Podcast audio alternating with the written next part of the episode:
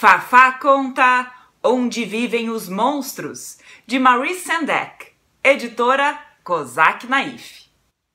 Na noite em que Max vestiu sua fantasia de lobo e saiu fazendo bagunça uma atrás da outra, a mãe dele o chamou de monstro e Max disse: Olha que eu te como! Ah! E acabou sendo mandado para cama sem comer nada. Naquela mesma noite nasceu uma floresta no quarto de Max. E a floresta cresceu, cresceu, cresceu até aparecerem cipós pendurados no teto e as paredes se transformarem no mundo inteiro e um oceano surgir, ondulante, com um barquinho só para Max. E ele navegou noite e dia, semana que vem, semana que vai, durante quase um ano, para onde vivem os monstros. E quando ele chegou aonde vivem os monstros, eles rugiram seus terríveis rugidos. E arreganharam seus terríveis dentes. E reviraram seus terríveis olhos. E mostraram suas terríveis garras. Até que Max disse: Quietos!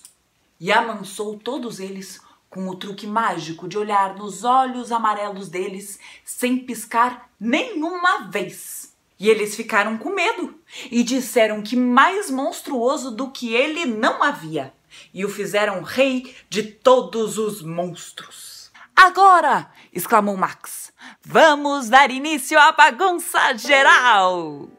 E saíram cantando para a lua, pulando nas árvores, saltando de tronco em tronco, brincando, carregaram Max para lá e para cá, até que Agora parem, disse Max.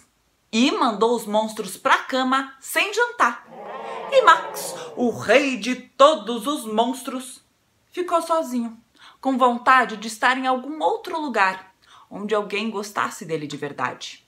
Então, por todos os lados, vindo de muito longe, atravessando o mundo inteiro. Hum, ele sentiu o cheiro de coisa boa de comer e desistiu de ser o rei do lugar onde vivem os monstros. Mas os monstros gritaram: Ah, por favor, não vá embora! Nós vamos comer você! Nós gostamos tanto de você! E Max disse: Não! Os monstros rugiram seus terríveis rugidos. E arreganharam seus terríveis dentes. E reviraram seus terríveis olhos. E mostraram suas terríveis garras. Mas Max entrou no barquinho que era só dele e deu adeus. E navegou de volta por mais de um ano. Semana vem, semana vai e um dia inteiro para o seu próprio quarto onde ele encontrou o jantar, esperando por ele ainda quentinho. E se você gostou dessa história, já sabe, curta, comente, compartilhe, se inscreva aqui no canal Fafá Conta. Assista as histórias que já passaram por aqui e lembre que quarta-feira é dia de história nova aqui no canal Fafá Conta. Me procure também nas redes sociais, no Instagram e no Facebook.